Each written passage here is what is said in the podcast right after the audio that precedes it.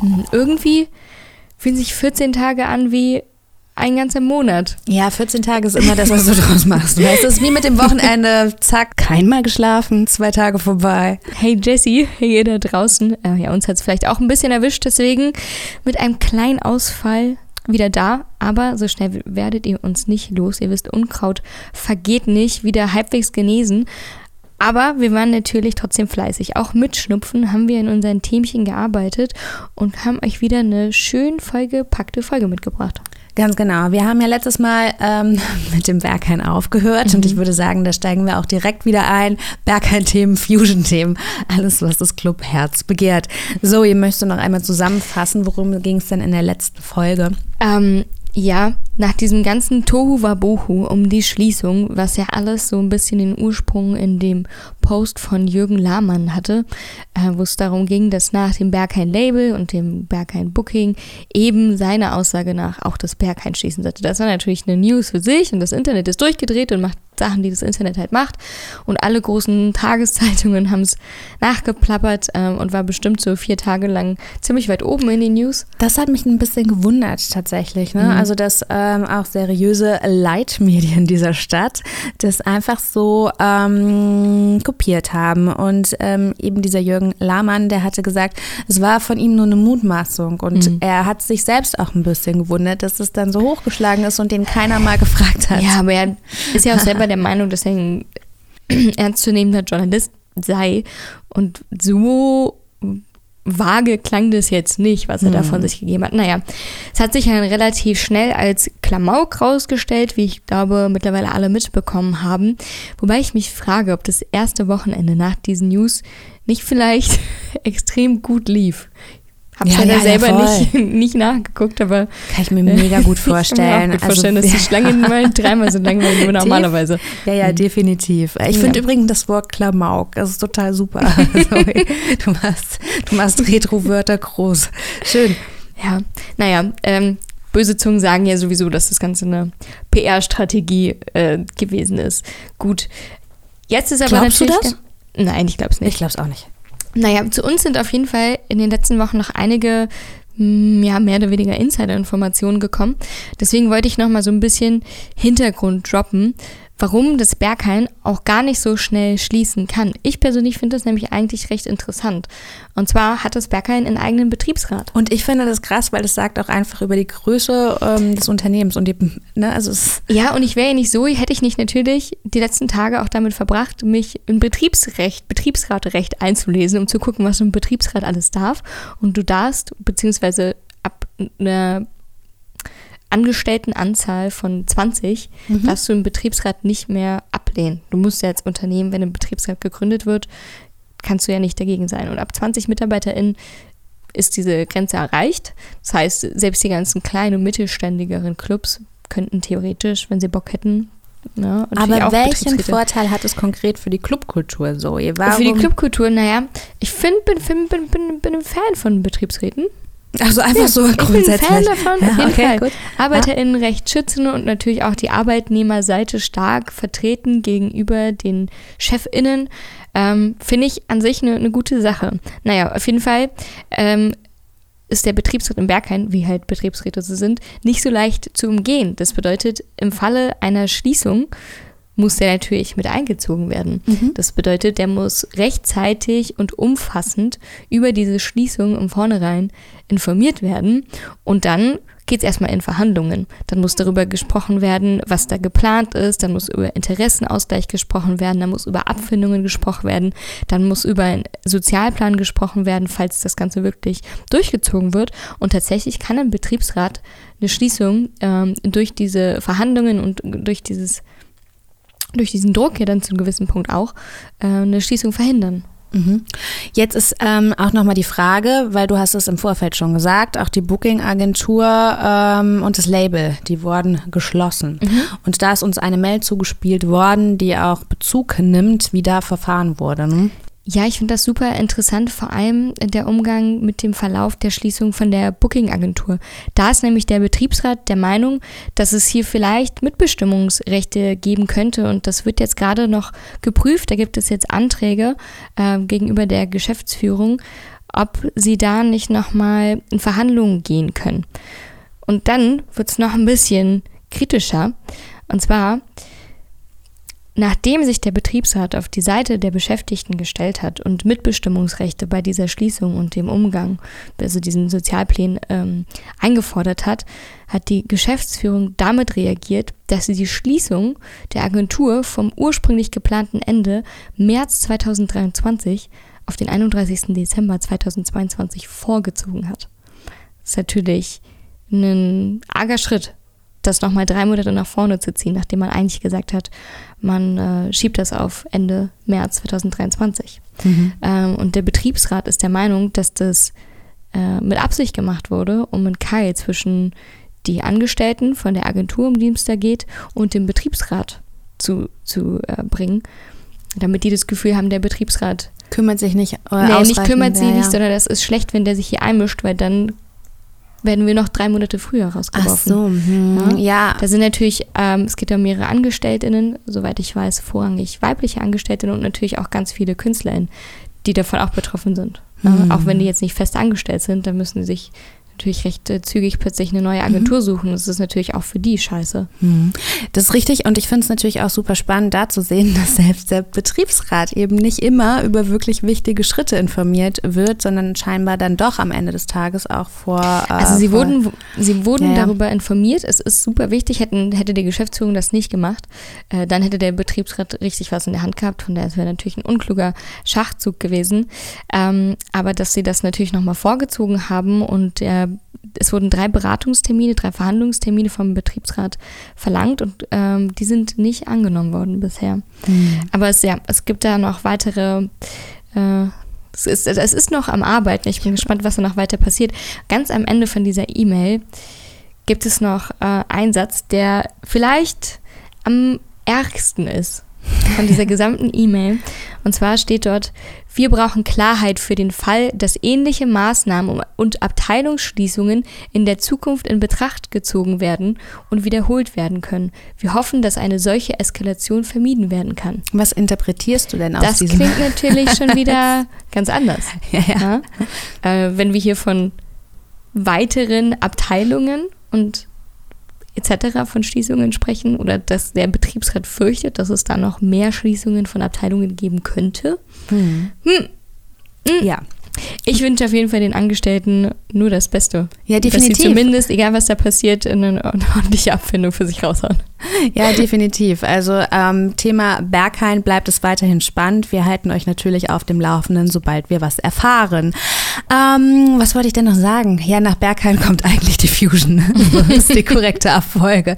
Zu Fusion, da gab es ja vor etwas längerer Zeit schon mal eine Meldung und zwar, dass sie sich jetzt in einer finanziellen Misere nach der letzten Ausgabe befinden würde. Ich glaube, wir reden hier um 1,5 Millionen Euro Differenz. Sie so. hatten ja eigentlich von ähm, ihre, ihren ganzen Finanzplan und ihre ganzen Ausgaben offen zu legen und ich wollte mir das reinziehen. Mhm. Ich habe es so versprochen und ich halte meine Versprechen, aber es ist bisher leider nicht online gestellt worden. Ich habe mhm. mal wieder nachgeguckt, den Newsletter abonniert etc., aber da ist leider bisher noch nichts gekommen. Das Ganze war ja im August, als er veröffentlicht wurde, dass es jetzt für sie finanziell ein bisschen mau aussieht. Mhm. Aber seitdem ja, ist bisher genau. nichts weiter veröffentlicht worden, außer dass es halt zu dem ersten Zeitpunkt äh, hieß, es werden so wahrscheinlich 1,5 Millionen Euro Schulden erwartet. Genau, also und da seither ist dann tatsächlich doch ein bisschen was passiert. Also in dem letzten Newsletter-Update und ich kann mich nur darauf ähm, beziehen, denn tatsächlich ist es ja bei der Fusion so, dass zwei Interviewanfragen gestellt werden. Sie hauen dann auch selbst solche News raus, was wie zum Beispiel, dass 1,5 Millionen irgendwie im Budget,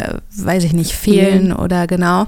Ähm, Interviewanfragen nehmen sie trotzdem nicht an, was ich persönlich ein bisschen schade finde, weil auf einer Seite möchte man ja auch die Hilfe der Community haben Und auf der anderen Seite möchte man sich dann aber auch den Fragen nicht stellen. Aber im letzten Newsletter-Update sah es dann so aus, als hätten sie zumindest den Soli-Merch, den sie ja extra konzipiert hatten, um, die Finanzia äh, dieses Finanzloch eben zu ähm, stopfen. Da haben sie 13.000 Shirts und Hoodies verkauft, was ja erstmal soweit so hilfreich ist, jetzt mhm. nicht verkehrt. Allerdings hat PayPal der Fusion nach eigenen Angaben ohne Begründung das PayPal-Konto gesperrt, was umgesetzt jetzt so viel heißt, wie ähm, die Fusion hat Pi mal Daumen 400.000 Euro, die sie, auf die sie aber nicht zugreifen könnten, weil PayPal ihnen das Konto gesperrt hat. In dem letzten Newsletter gab es darüber auch große Empörung und ich weiß nicht, erstmal ist es ja nur eine Unterstellung, dass mhm. PayPal solche, solches Vorgehen wohl auch nicht zum ersten Mal an den Tag legt. Zoe grinst. Wie bewertest du das? Ich hatte bisher keinen Soli-Shop und auch keinen PayPal-Shop. Von daher es wundert mich, dass die so eine Riesensumme ohne Konsequenzen einbehalten können. Mhm. Also da müsste man doch rechtlich recht gut gegen vorgehen können. Ich, ich, genau, also ich zitiere jetzt mal aus diesem News Newsletter, denn hier steht, ähm, jetzt kümmern sich unsere Anwältinnen darum, aber diese miese Geschäftspraxis ist, wie wir jetzt wissen, bei PayPal nicht unüblich. Wir werden daher in Zukunft nicht mehr PayPal nicht mehr anbieten und können auch allen nur raten, sich bei der Wahl des Zahlungsdienstleisters sehr gut zu informieren. Wir werden unsere Geld äh, mit Sicherheit irgendwann bekommen, prüfen aber, ob wir eine Schadensersatzklage starten Wäre ja eigentlich können. vielleicht ganz gut, wenn Sie bei der Schadensersatzklage noch mal ein bisschen was rausschlagen, weil Sie wollen ja noch mehr Geld.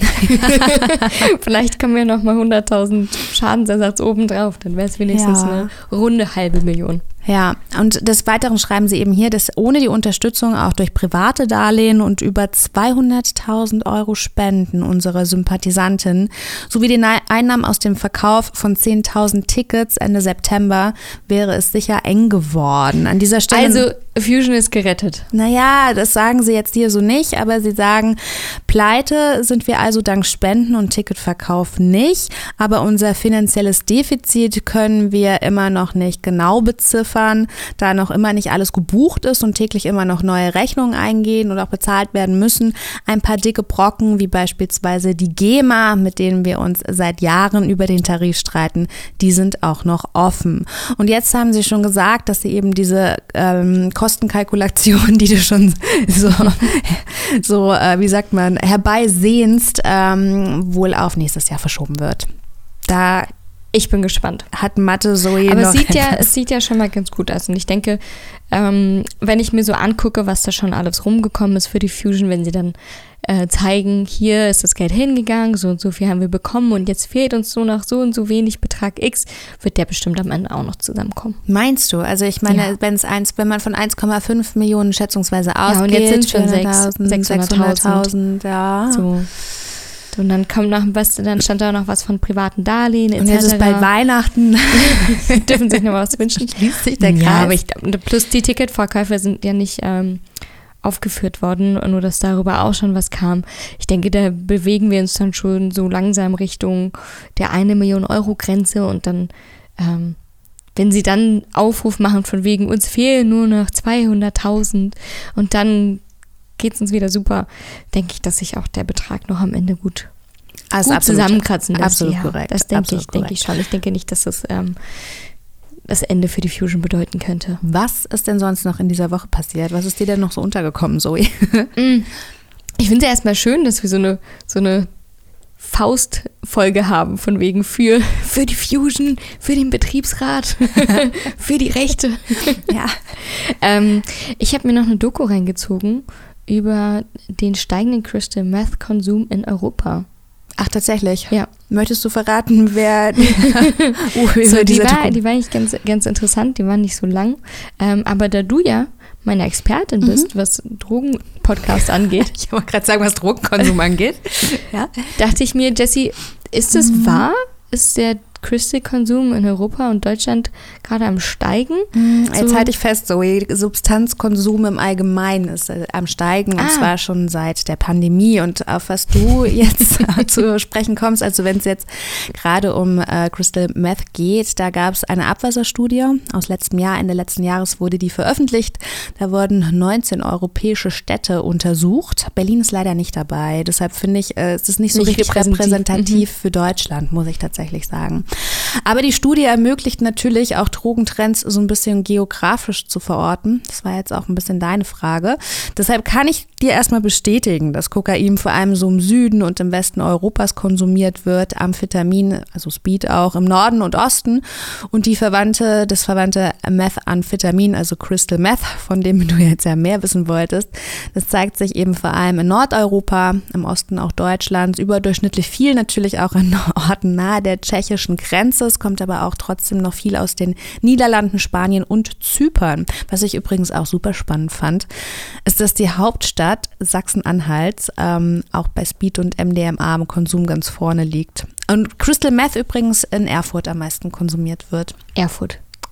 Hätte keine andere Stadt nee, vermutet. aber also Crystal Meth, die Gefahren hierbei, und das ist, bestätigt auch das Truck-Checking, ist natürlich eine super beliebte Substanz, um äh, alle Upper damit zu strecken. Ne? Also ähm, kann man sich vielleicht vorstellen, manche Leute sagen ja auch, Meth, Crystal sei das stärkere Speed. Da macht es natürlich Sinn, ja. ähm, das, und da sollte man eben beim Truck-Checking ähm, drauf achten, weil man, weil Crystal einfach auch ein anderes äh, Risikoprofil hat. also Speed. wenn ihr da draußen irgendwas habt, was euch viel länger wach macht, als ihr es gewohnt seid, vielleicht checkt ihr es nochmal. Ähm, ja, ich fand das auf jeden Fall eine super interessante Doku dass so ein bisschen immer mal wieder in den letzten Jahren die Debatte darum ging, von wegen, es breitet sich mehr aus. Habe ich immer mhm. mal wieder am Rande mitbekommen. Interessant fand ich jetzt aber da vor allem den Fakt, ähm, dass es explizit darum ging, dass es nicht mehr aus dem Osten Europas mhm. nach Deutschland kommt, sondern dass es genau von der anderen Seite kommt. Dass es aus den Niederlanden mhm. kommt und dass dort quasi eine richtige professionalisierte naja, Mafia am Ende ist naja, ja genau, aber das hast du der Niederlanden äh, nicht nur auch wieder hier, nicht nur bei äh, Crystal, nee, natürlich nicht, aber das ist jetzt, was, aber Crystal ja, war ja bekannt dafür, mhm. eigentlich immer nur so vom Osten aus zu kommen und dass es jetzt halt genau von der Gegenseite kommt ja. und auch in einer äh, viel größeren Reinheit und auch in viel größeren Mengen unterwegs ist. Auch was die Reinheit betrifft, kann man hier auch bei, wieder bei jeder Substanz sagen. Da hatte ich ein ganz ähm, spannendes Interview mit einer vom LKA, die dann auch gesagt gesagt hat, naja, man hatte am Anfang der Pandemie gedacht, das würde sich jetzt so ein bisschen regulieren, weil man ja auch immer gesagt hat, Drogen- und Clubkontext gehören zusammen. So. Mhm. Und dann hat man sich gedacht, okay, jetzt gehen die Leute ja nicht mehr feiern, dann konsumieren die auch weniger. Aber Home Alone. Genau das Gegenteil ist passiert. Genau, genau das Gegenteil ist passiert. Und ähm, die haben dann auch gesagt, dass die Substanzen einfach in einem Reinheitsgrad oder, also das hat dem keinen Abbruch gebracht. Äh, selbst Kokain, das ja einen sehr langen Anreiseweg hat also so ein äh, Importschlager ist, der ja einen sehr weiten Weg mhm. äh, ähm, hierher nimmt, wo man jetzt sagen könnte, okay, das könnte dann sich auch bei der Reinheit niederschlagen. Mhm. Das ist, dem ist nicht so. Also wirklich sehr. Am besten ist vor allem, wenn man weiß, was man tut und sich darüber informiert ja. und im besten Fall auch testet. Ich warte ja auch immer noch sehnsüchtig, das dass wir diese News verbreiten können, dass Voll. das Drug-Checking Drug -Checking schon da ist. Aber Leute, es gibt auch jetzt schon Möglichkeiten, was auch immer ihr da draußen tut, tut es mit Bedacht. Ja, definitiv. Und lasst euch und eure Umgebung checken. Ja, nee.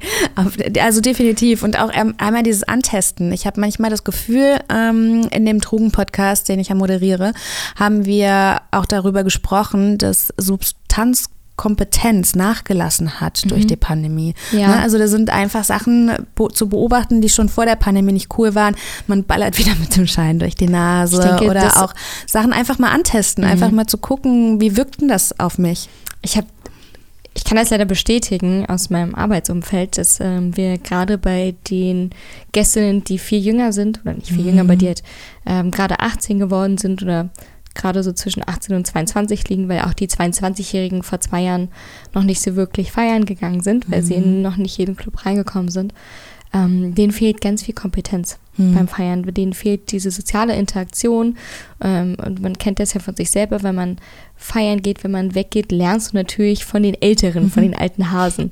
So, und das fehlt so ein bisschen. Und da hat sich meiner subjektiven Wahrnehmung auch so eine leichte Resistenz gebildet, mhm. wenn die jetzt unterwegs sind, das überhaupt noch anzunehmen. Die kommen jetzt schon mit so einer, ich habe die Wahrheit mit Löffeln gefressen, ja. Attitüde rein und die lassen sich dann auch nicht so viel erzählen. Äh, in dem Club, in dem ich arbeite, ist ein Awareness-Team Standard ja. und wir bemerken auf jeden Fall einen Anstieg von Fällen, um die wir uns kümmern müssen und das natürlich vor allem bei den Jüngeren. Ja, aber ich, das finde ich zum Beispiel auch total gut. Das ist ja auch jetzt noch ein Bild, was äh, noch nicht lange äh, die Norm ist, diese ähm, die, die Awareness-Teams einfach, ne, mit denen du dann halt auch einfach offen sprechen kannst. Dann ist es natürlich noch eine andere andere Frage. Ist die angebotene Hilfe auch willkommen? Aber das ist noch eine Also meistens wird es dann sehr gerne angenommen, wenn dann auch ähm, von den Gästinnen gemerkt wird, dass es hier wirklich erstmal nur um eine Hilfestellung geht. Ähm, da ist aber natürlich immer noch viel Scham dabei, viel Verstecken, dann wird mhm. nicht darüber gesprochen, was gerade passiert ist, was man vielleicht in den letzten paar Stunden gemacht hat, weil natürlich da immer Angst mitspielt. Ähm, da kommen wir jetzt aber ganz schnell in die Thematik von Dekriminalisierung von Drogen. Das ist der einzige Weg, wie man natürlich dem gegenüber dem, dem entgegenwirken könnte. Anders funktioniert es nicht. Ähm, aber trotzdem ist es auf jeden Fall so, dass gerade mit ähm, Substanzen, die sehr intensiv sind und die auch ein größeres Risikopotenzial haben, ähm, ich bei den Jüngeren einen sehr leichtfertigen Umgang mitbekomme, der mich teilweise besorgt. Ich weiß nicht, tatsächlich möchte ich also da jetzt mal für die jüngere Generation. Äh, ja, weil ich habe nämlich auch da jetzt vor kurzem mit einem aus dem ähm, Safer Use Team geredet und ich glaube, dass ich in dem Alter ganz genauso unbedacht gewesen bin, weil ich bin jetzt auch noch eine Generation, da konntest du deinen Teil nicht googeln oder so, das ging halt einfach nicht. Das bedeutet, ich habe mir wirklich blind alles in den Kopf geballert, was man mir in die Hand gedrückt hat hat. Also das muss man, und das würde ich jetzt, also das ist ja etwas, was du in den Jahren auch dazu lernst. Ich wusste früher nicht, bin ich ein Upper oder Downer, was, was mag ich eigentlich, was, mhm. ne, also und manchmal habe ich auch Substanzen genommen, bis ich irgendwann gemerkt habe, boah Jessica, du magst es einfach nicht, lass es sein. Weißt, auch das gehört dazu. Nur weil es jetzt jeder dabei hat, musst du es jetzt nicht nehmen. Weißt ja, klar. Also, ja, das ist natürlich auch nur meine Wahrnehmung und auch da ist auch wichtig zu, zu anzumerken, dass ich auch immer nur die Fälle sehe, bei denen es schief geht. Das ja, ist auch das, das was ich bei unseren ähm, mhm. Meetings und Awareness-Schulungen etc. auch immer wieder äh, thematisiere, weil gerade auch wenn es dann ums Thema Security geht, ähm, der Umgang da nochmal ein ganz anderer ist und ich da auch immer viel mit der Security reden muss, weil manchmal die Sensibilisierung da so ein bisschen fehlt. Ähm, den Aussage so, wir kriegen ja immer nur mit, wenn es wirklich scheiße läuft. Mhm. Die 100.000 Leute, die hier durchlaufen, bei denen alles gut läuft.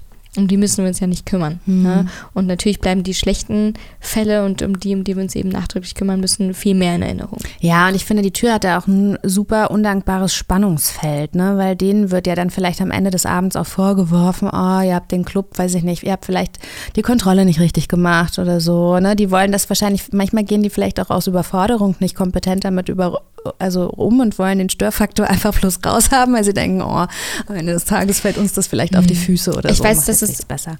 Das für viele und vor allem auch natürlich gerade Türpersonal, was viel in solche Situationen äh, eingewickelt ist, super traumatisierend ist. Ne? Ähm, und dann, dann hast du diese Situation einfach noch wochenlang bei dir im Kopf hängen. Ähm, und ich, das ist jetzt noch was ganz Hartes, bevor wir sich verabschieden.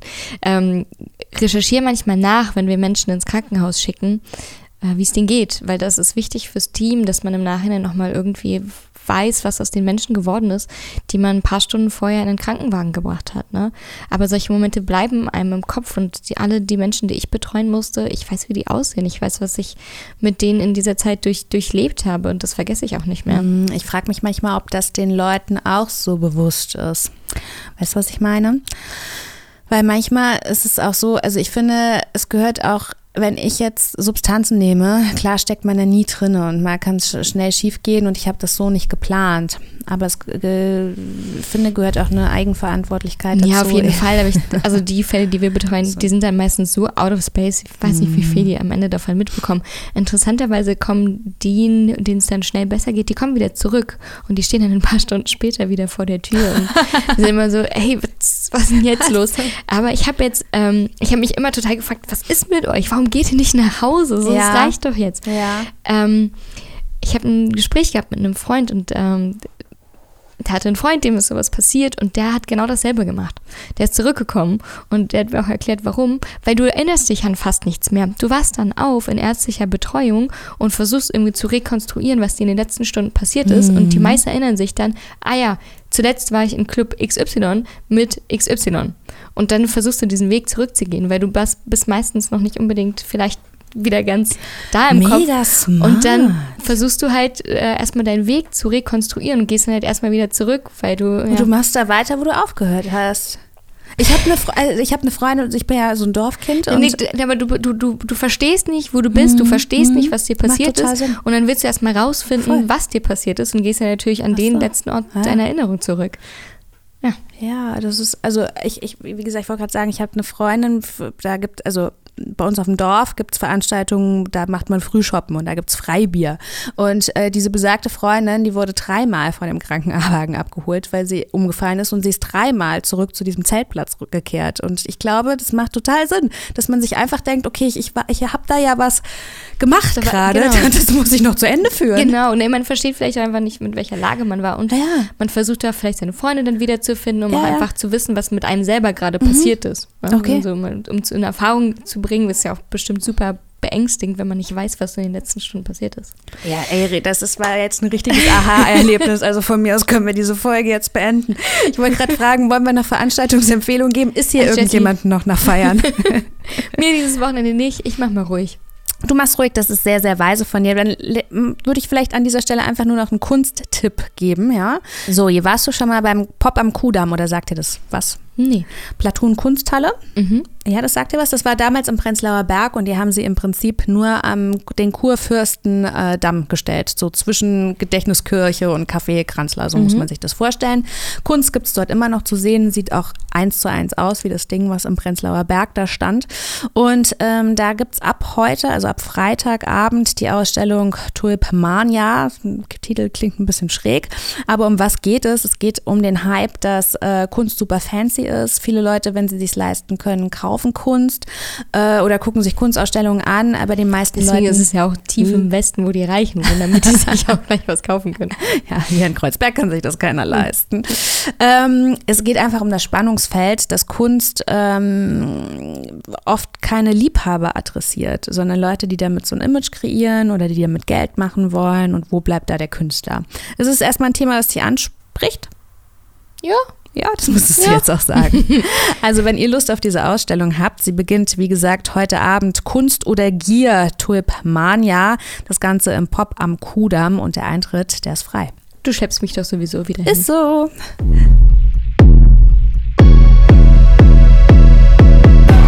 Ja, die Toilette war ein bisschen verstopft und mich aber wieder in den Griff. Ist gleich, das heißt, ich hatte es eh. Ein paar Minuten vorbei. ich bin gerade Ey, wollt ihr mich verarschen?